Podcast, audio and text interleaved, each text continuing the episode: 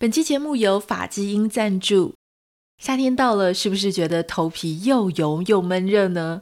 我想介绍一款凉爽，而且一年四季都超级适合使用的洗润发和头皮调理产品，我很喜欢，而且我家老公更是热爱。发基因原本是沙龙路线的头皮保养品牌，现在官网也都可以买得到喽。头皮护理就选择法基因。不止洗起来舒服，也改善你的问题头皮。八月七号到八月十六号，官网活动最低七九折，输入折扣码再折六十元，选对适合自己头皮的洗护保养品，让你这个夏天没烦恼。欢迎点开今天的节目简介栏，认识更多发基因的产品哦。Hello，欢迎收听徐玉切入点，我是徐玉，御姐爱。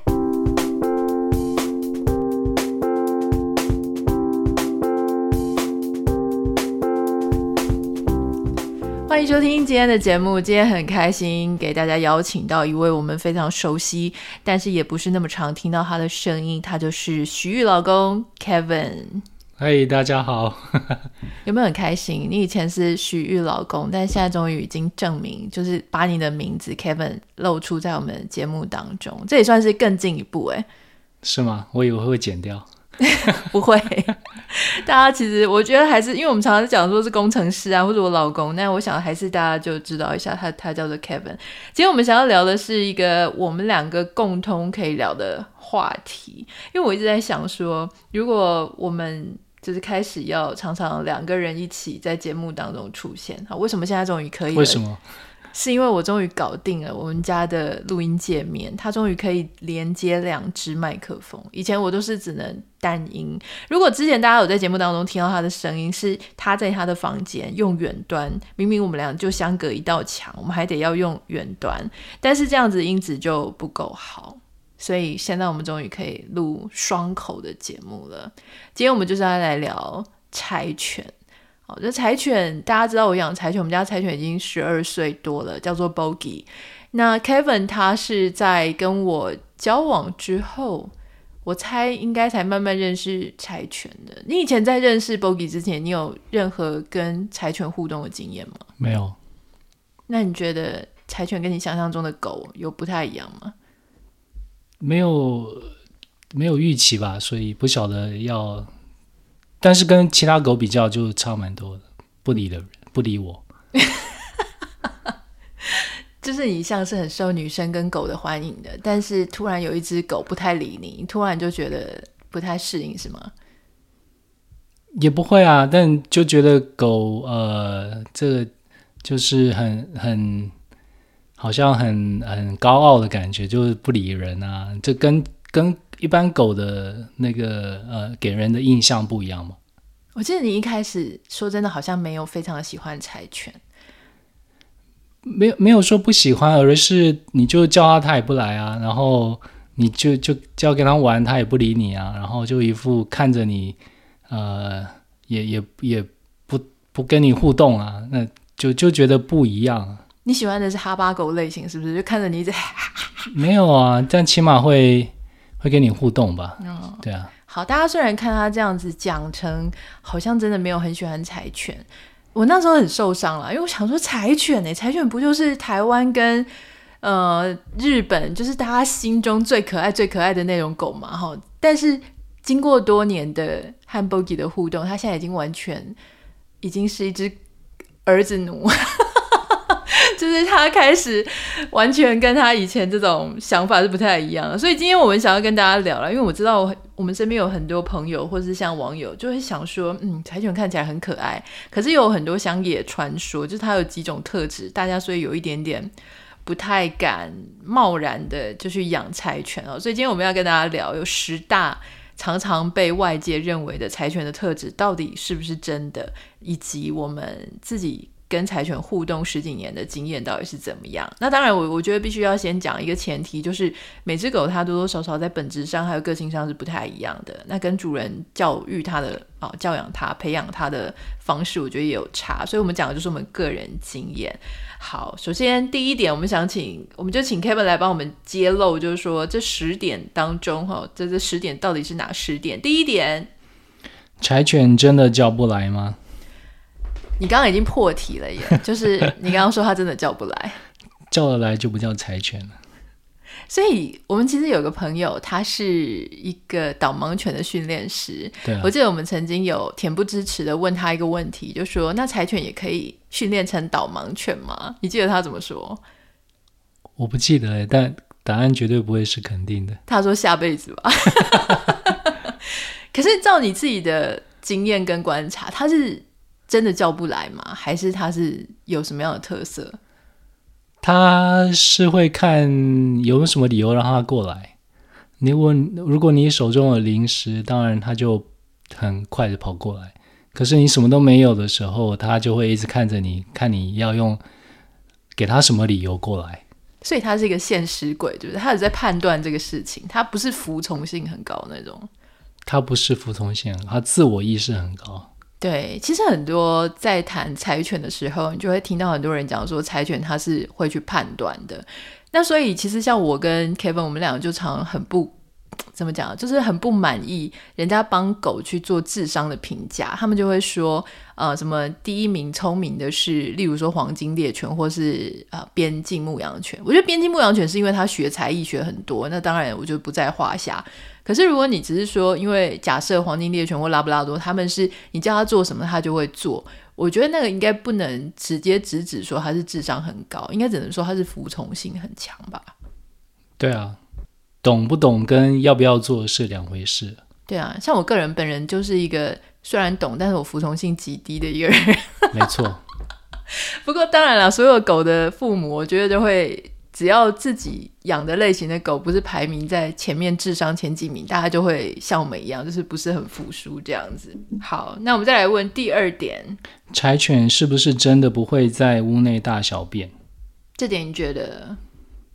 我觉得目前的经验是不会，绝对不会，除非它呃就是呃忍不住了，例如说拉肚子，呃忍不住它才会，要不然它是不会。但是。曾经有一次，我们朋友的狗在后院有尿尿过，那 Bogi 就跑去同一个地方会尿尿。所以，如果我家里有两只狗，不一定他们会彼此会去呃互相影响，然后就会就会尿尿，就就有可能在屋内。所以很难讲，因为只有一一只的话，可能是很不容易吧。就它本身是没有想在家里尿尿，但因为有其他的那种。味道的挑衅，所以他就 他就 就在那边尿了。那那是因为我我们上一次有去我一个很好的朋友家，那他们家才刚搬到那里，所以我就带 Bogie 一起去给他那个 housewarming，然后就是拜访人家家。结果人家他一走到人家的院子里，然后因为那个院子里面可能有一些味道，所以他就就在那边尿。对，那老实说了，我自己养柴犬，我就是很惊艳的，因为。Boogie 在很小，大概两个礼拜、一个月的时候，我就养它了。那那个时候把它放到家里，因为它实在太小，我很怕踩到它。因为我是一个蛮粗心的人，所以那时候呢，家里就放一个笼子。那它在笼子里面是真的从来没有在里面大便过，就只有尿尿。因为小狗狗可能尿尿来不及。那还有就是这样，其实蛮好照顾的嘛，哈，因为等于是很快教它说要在。阳台上厕所，他就会去。他自己本身，我感觉是他很洁癖又很龟毛，所以他不太喜欢把他自己住的地方弄脏。那之前把他从台湾带到美国来的时候，因为大家知道飞行的时候呢，你必须要给他一个大的笼子。在台湾，我相信很多呃国家的航空公司它都有规定，就是说你如果要运输宠物海外的话，就坐飞机的话，它的那个笼子必须大到它在里面可以转身。就是它可以绕一圈哈，就是就是方向转变啊，或者怎么样站起来，全部都要够大。那那一次的飞行飞到美国来，可能要十三个小时，再加上当时从台北到桃园，然后反正整个加起来可能要将近二十个小时。我看一下他在下面，我们有给他铺尿布。大概也就真的只有尿过一次啊，没有便便的痕迹，所以他真的，我觉得他真的是很很洁癖。啊我常在一些呃，比方说像之前眼球中央电视台那一只柚子嘛，它、嗯、好像也是台风天的时候，它就不会出去上厕所。网络上不是也有迷因说，台风天你如果看到遛狗的主人，就是不畏刮风下雨一定要出去，绝对都是柴犬的主人，并不是因为柴犬主人很喜欢台风天出门。那一次好像是他在阳台放一个真草皮，让他以为是在户外在上厕所。对，他就是一定要闻到真草皮啊！你给他假草皮，他也是会发现那是假的。对，所以就是因为柴犬，他们不管刮风下雨，他就是一定要出去才会要上厕所，所以这个说法应该算是。我觉得还蛮正确的啦。好，第三点，柴犬遛狗不能放绳。你觉得？因为叫不来啊，放了就不见了。对，我记得你一开始不太相信，对不对？你就说哪有狗不能放绳的？有吗？有啊，你一开始是不相信的。然后你，我就一直很怕你这个反骨，又很想要试试看放绳，因为它一放，它就可能就会走不回来了。没有啊，你平常叫它就不叫不来，你大概就不太会放了吧？对。而且他们其实很喜欢冒险，他就很好奇，所以如果你真的一放绳啊，他真的你叫他都叫不回来，那他可能就跑了。所以我现在甚至还在他的脖子上项圈上放了一个 AirTag，就是怕万一哪一天不小心，哦，可能我们照顾他或者请朋友照顾他的时候，万一他走丢了怎么办？所以真的，如果你家里有养柴犬，或者你帮别人照顾柴犬，我真的建就是强烈强烈的建议不可以放生。而且我觉得它好像有一个，起码是 Bogi 有一个特性，就是它在很专心的时候，它听不见旁边在叫叫叫它。你说是 Bogi 还是我？Bogi 哦，oh. 你也是，我也是。对，Bogi，然后所以所以它如果在外面有很多其他的呃呃呃呃引起它注意的东注注意力的东西，可能它就会忽略掉它的主人在叫它。对。所以，所以他可能就往外冲啊，去去追狗啊，或者是去追追兔子啊一类的。对，你这样就接下到下面那一题，第四点。哦，柴犬孤僻，不喜欢其他狗。你刚刚有提到他会追狗，那你觉得这一点是？我觉得这个是小时候有没有社会化的一个一个呃影响很大。嗯。呃，我们也看过 YouTuber 他们在介绍柴犬的时候，他有一堆柴犬，小时候就玩在一起，所以他们回进去，他就是四五只柴犬在一起，然后跟别的狗也不会也不会打起来，所以我觉得孤僻，呃，嗯，应该不至于啊。我觉得那是每一只狗它在长大的环境当中有没有跟别的狗接触，呃，嗯、这也这有影响很大吧。Bogi 本身是一只孤僻的狗，没错。但是我觉得那跟我真，因为以前它那那么小的时候，因为人家说柴犬的社会化黄金时期很短暂，大概就是它出生两个月后到半岁前。如果在那个黄金的三个月，它没有去做社会化，没有跟其他狗常常在互动的话，它可能就没有办法再去适应有其他的狗跟它玩了。所以当时，因为大家知道在台湾就容易住在公寓大楼里面嘛，那我因为当时也要上班，所以其实他就是那一段时间，他就是一个一直一个人独处在家里，那就只有等到我下班的时候再跟他玩。所以当时确实是没有什么社会化的训练，所以我其实都常常觉得哇，好羡慕，就是其他的柴犬怎么有时候就可以跟他的兄弟姐妹啊，一堆狗啊玩玩在一起。可是我好像也很少看到柴犬跟其他类型的狗，诶，就顶多就是跟他们柴犬可能从小到大生活在一起的兄弟姐妹，对不对？如果你小时候就带他去 dog park，或者是台湾就是就是去跟呃有些狗的交易吧，应该是还好啊。嗯，好，第五点，呃，柴犬不叫则已，一叫哀嚎。不叫则已的意思就是说。平常是不太会叫的，但是一叫就很惨烈。你觉得呢？我觉得它是很安静，它是几乎不叫的。它它呃，但它唯一叫的就是它呃呃被踩到脚啊，或者是 它刚才头一撞到。对啊，现在 Bogi 在我们的脚下，所以刚刚可能大家听到砰一声，是 他抬头的时候可能撞到撞到那个撞到桌子。嗯，对啊，但是他他叫，我会觉得他好像受到我我怎么讲威胁吗？还是说他有他有好像会痛的时候就会叫的很很悲惨？但其实也有时候也没什么事，他只是突然就叫故意叫的很很可怜的样子。对，细金啊，戏精。哦，对啊，戏精。在洗澡的时候突然变得很爱叫，因为他小时候我帮他洗澡，他其实是很安静，而且我觉得他没有不喜欢洗澡。可是不知道为什么年纪越大，特别是搬来美国之后，帮他洗澡，他就会开始吠耶。他那个吠，因为他如果真的心情很不好的话，就是他真的生气，他会皱鼻子，鼻子上面的那个那一块啊，他会整个皱起来，就呲牙咧嘴的。可是他在洗澡的时候没有龇牙咧嘴，他就是叫，那感觉好像就是在发表他的不悦不满哦。可是不是真的说要气到要咬我这样子。还有他去兽医院的时候，是不是也是很恐怖？兽医其实基本上因为看他叫得那么凶。会有一点害怕他。我们上一次去美国兽医院的经验，就是其实他们有一点怕他，所以直接给他上麻药。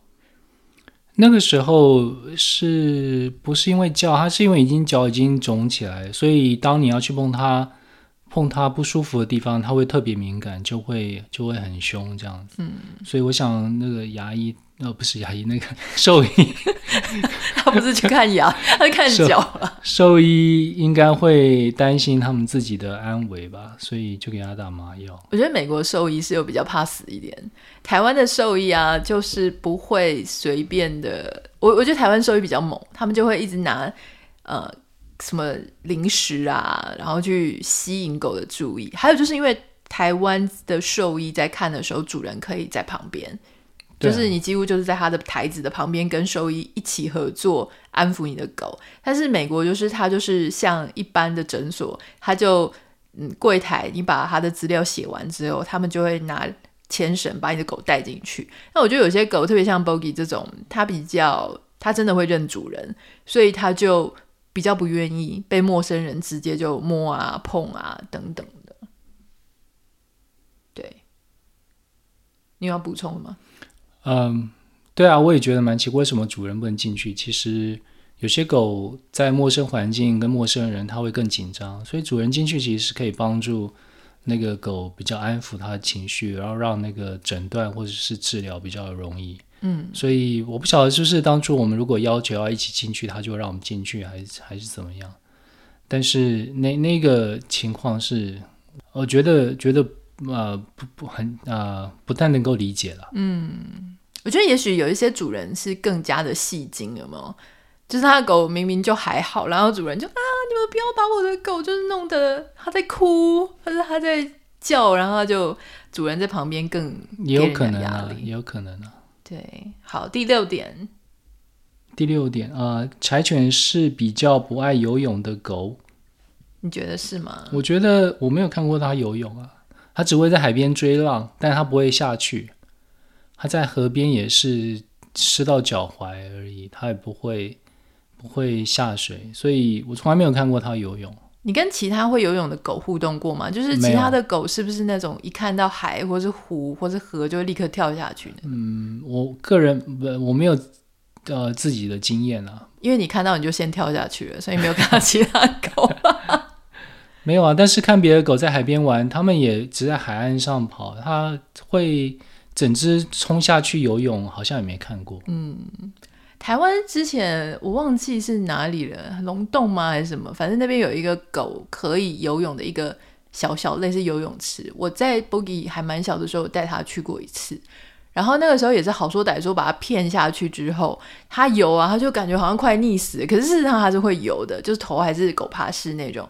但他一上来，剉赛，对，就剉赛了。他太紧张，嗯，对，所以我觉得后来他现在会追那个浪，可是他追浪 没有在水里面，对啊，就要在里面去帮人家清洁，然后，但他现在会追浪了，就是他想他喜欢追那个白线，就是浪花的那个白线。还蛮有趣的，对啊，而且还在 还在上面就就直接做二号了。对，我跟各位讲，就是 Kevin 跟 Bogi 一样，就是都是非常有洁癖的人，所以我不知道大家如果狗狗便便的时候，你们是会清的超级彻底，还是到一个你可以清的程度就算了？那因为 Bogi 常常就很喜欢在一些非常高难度的地方去便便。我觉得他有时候可能是故意要做一些让他爸爸有更多事情好做，所以他每次都喜欢南加州这边有很多超级大的多肉，然后又有刺的，有点类似仙人掌啊，但不是仙人掌，就是多肉，它很刺，他特别喜欢把屁股撅在那种很巨大的、很多刺的，然后在上面放，然后所以他的便便就会掉在那些刺与刺的中间，所以他爸每次都是要徒手去捡那个东西。那因为 Kevin 又非常的洁癖，他是完全一颗都不能漏掉的那样子认真的态度在捡，就很像在打扫家里，还是这种弄得超级一尘不染的那种感觉。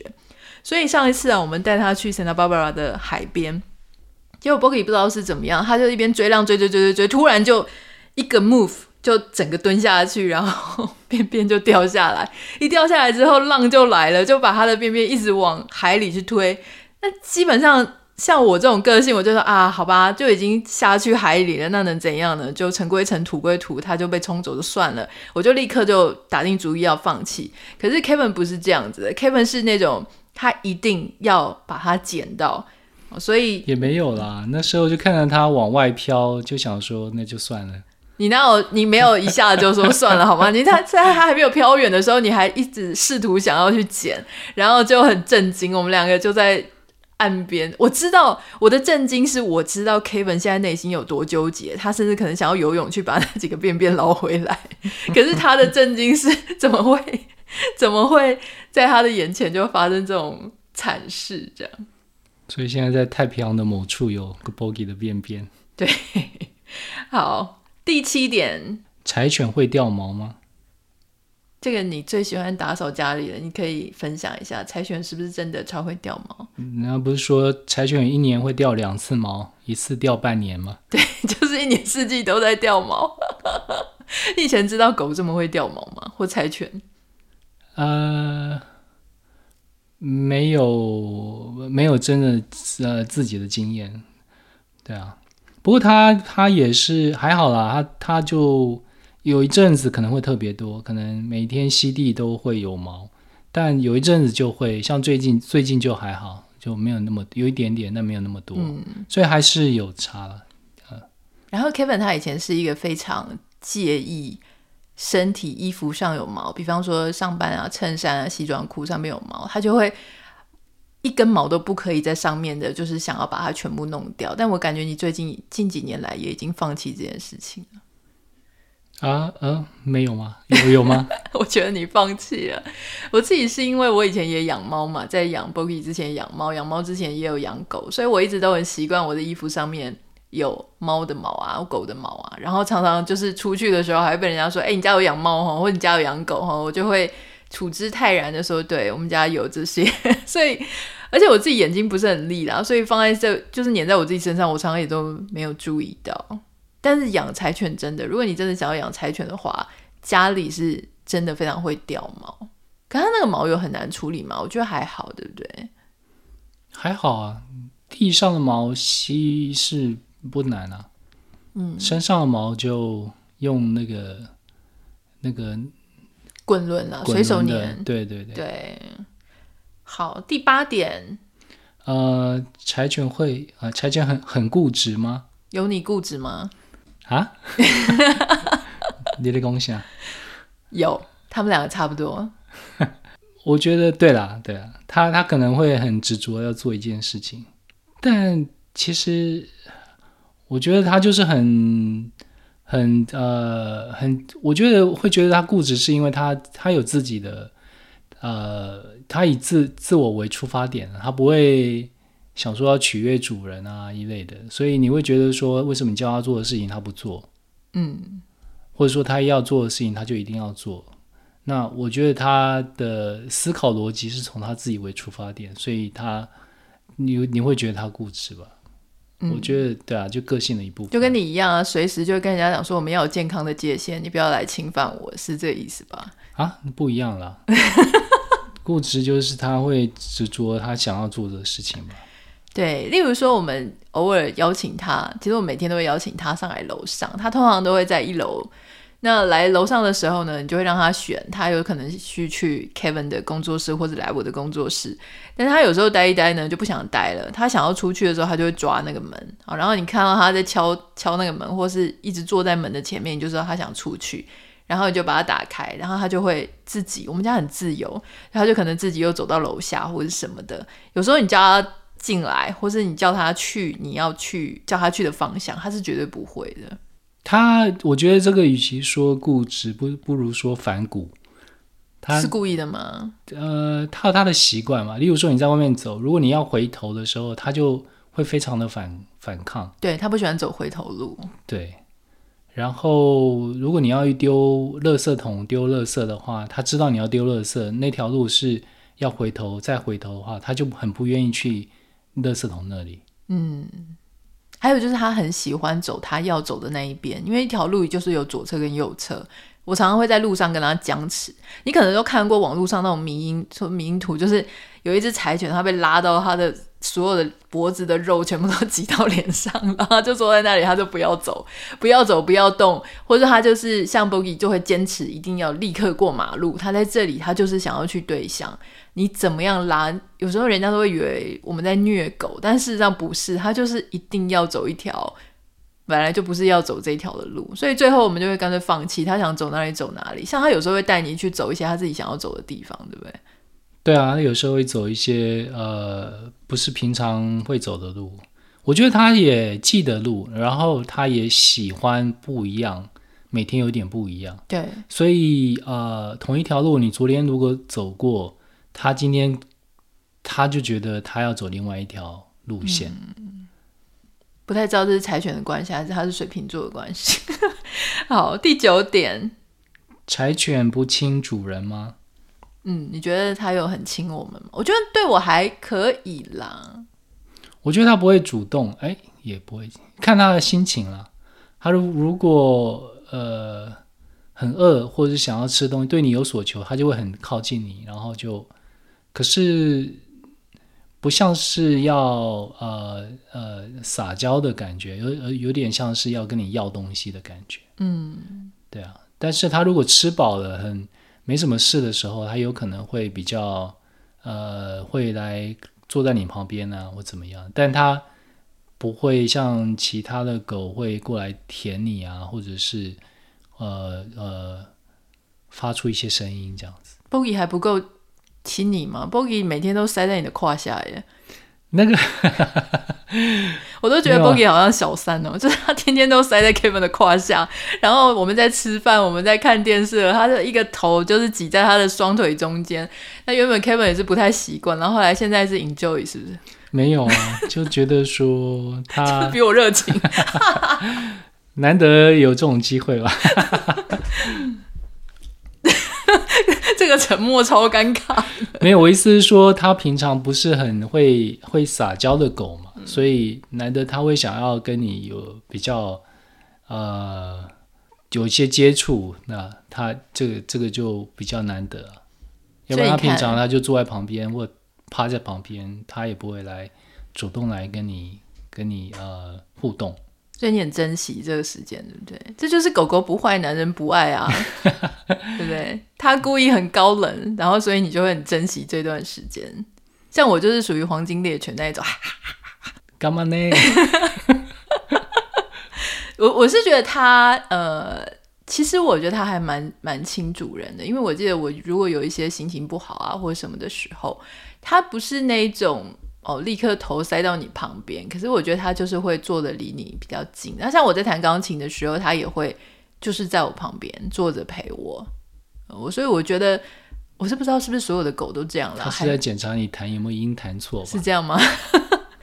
嗯，对啊。然后嗯，像我们自己的朋友如果来家里，其实也会发现他。就像我们前面讲的，有没有社会化，我觉得差很多。因为以前在台湾的时候，我不太会找朋友来家里，所以他几乎没有跟朋友相处的经验。那那时候刚搬来美国的时候，开始因为美国的居住环境比较适合邀请朋友来家里，之前在节目当中有讲过。那 Bogi 在这样子的状况下呢，一开始他也不太适应，所以他甚至朋友来的时候，我们觉得他会紧张到就是会拉肚子哈，因为。当时朋友可能一群就六个八个一起来，可能对他来说太刺激。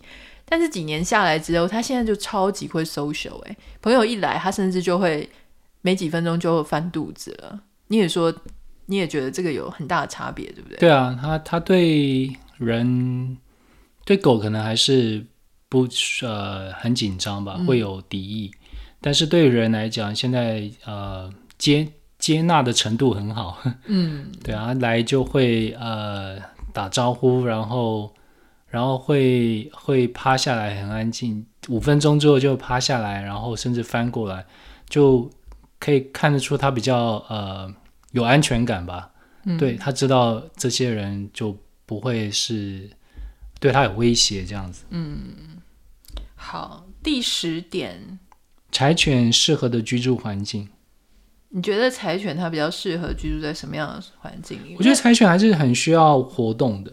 它它如果它不是那种养在家里面，然后呃，它就会很开心，就就就会很健康。我觉得它好像不太喜欢玩玩具。起码 Bogi 了，小时候啦，我觉得它可能现在年纪大了。哦，它对它自己不会去玩玩具，除非它有时候也会啊，就是吃饱了没，很呃酒足饭饱，然后 就想玩玩具玩一玩。但但基本上他在家里会很无聊，我觉得他会、嗯、他会想要出去，所以他我觉得柴犬应该不管住在什么样的环境，都需要带他出去。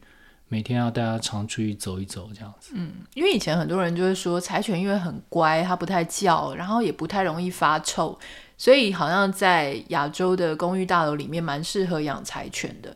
可事实上，它又是一个非常需要活动的一种犬种，所以我觉得如果你真的是住在公寓大楼里面，也不要忘记一一天，我觉得最好至少是两次，可以带它出去走一走。那我们之前在 Bogi 还稍微比较年轻，因为他现在十二岁多，算是年纪比较大了，比较容易累。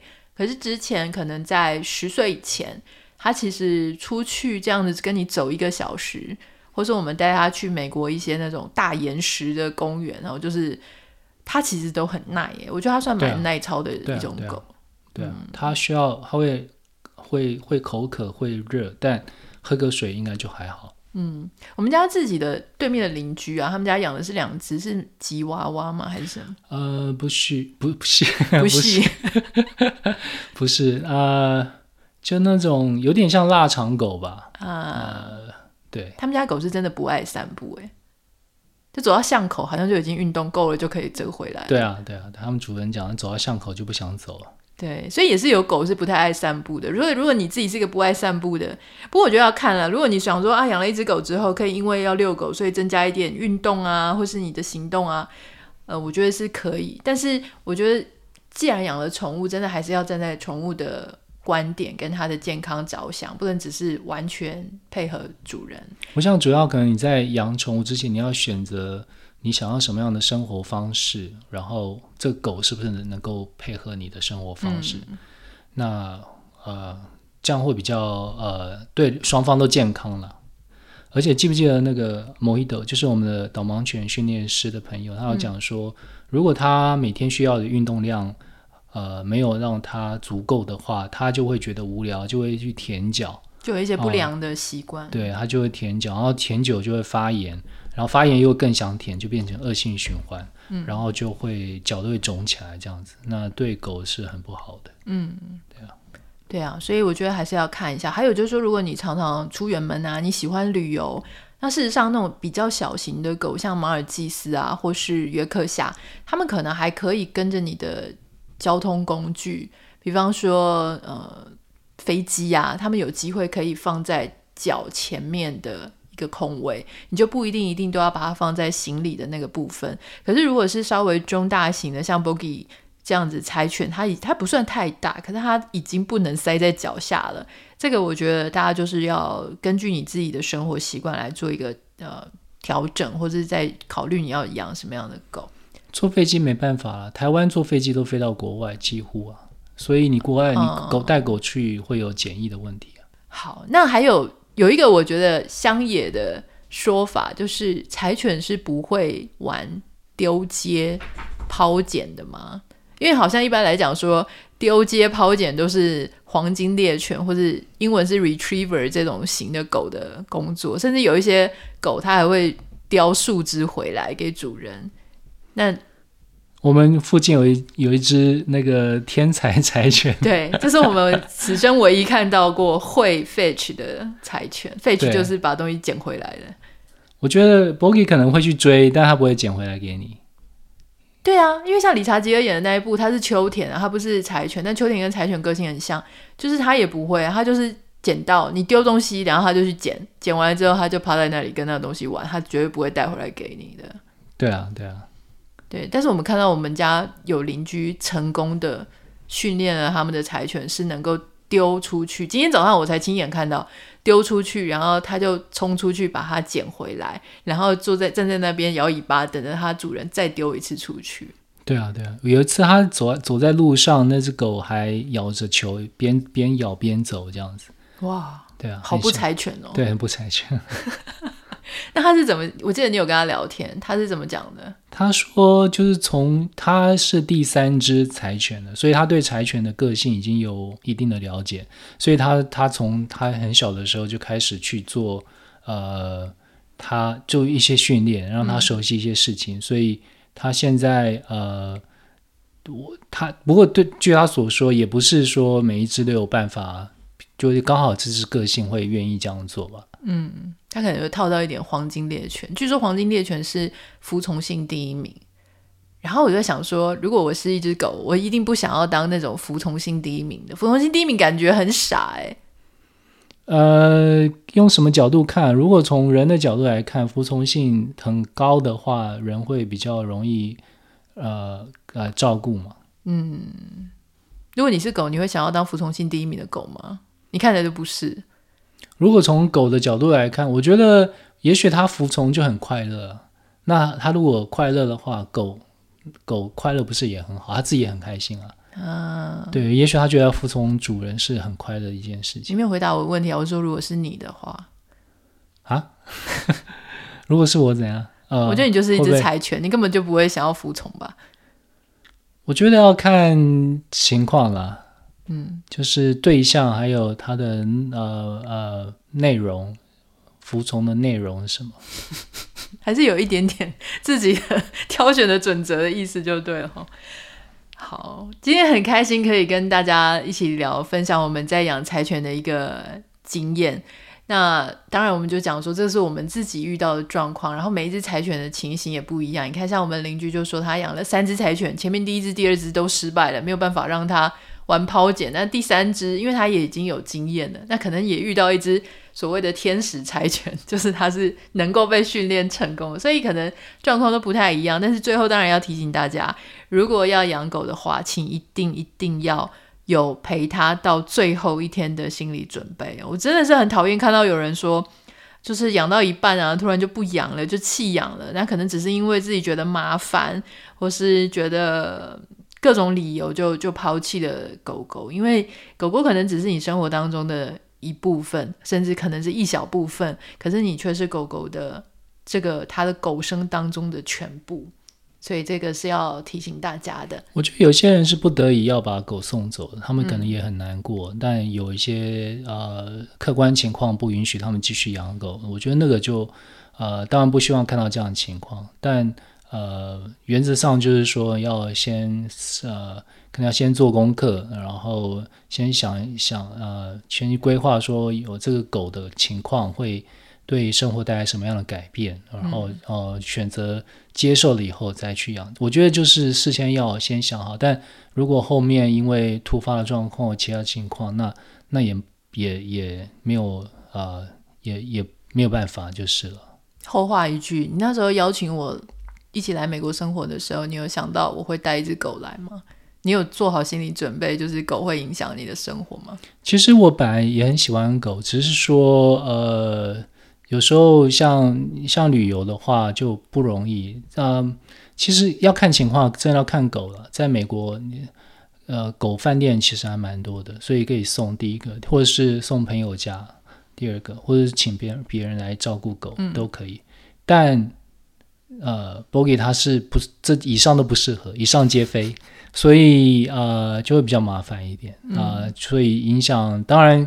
过去三年刚好又是 COVID，所以很少的旅游的 travel，就是工作上有而已，但、嗯、但旅游没有，所以也没有很大的影响。不过我觉得这个就是就是还是真的看狗的个性跟跟状况，每一只都不太一样。嗯，他现在爱 Bogey 爱到我觉得怀疑他是为了要让 Bogey 来，然后才说要娶我的。太太明显，有这么明显吗？对，好喽，那祝福大家，明天我们再继续聊喽，拜拜。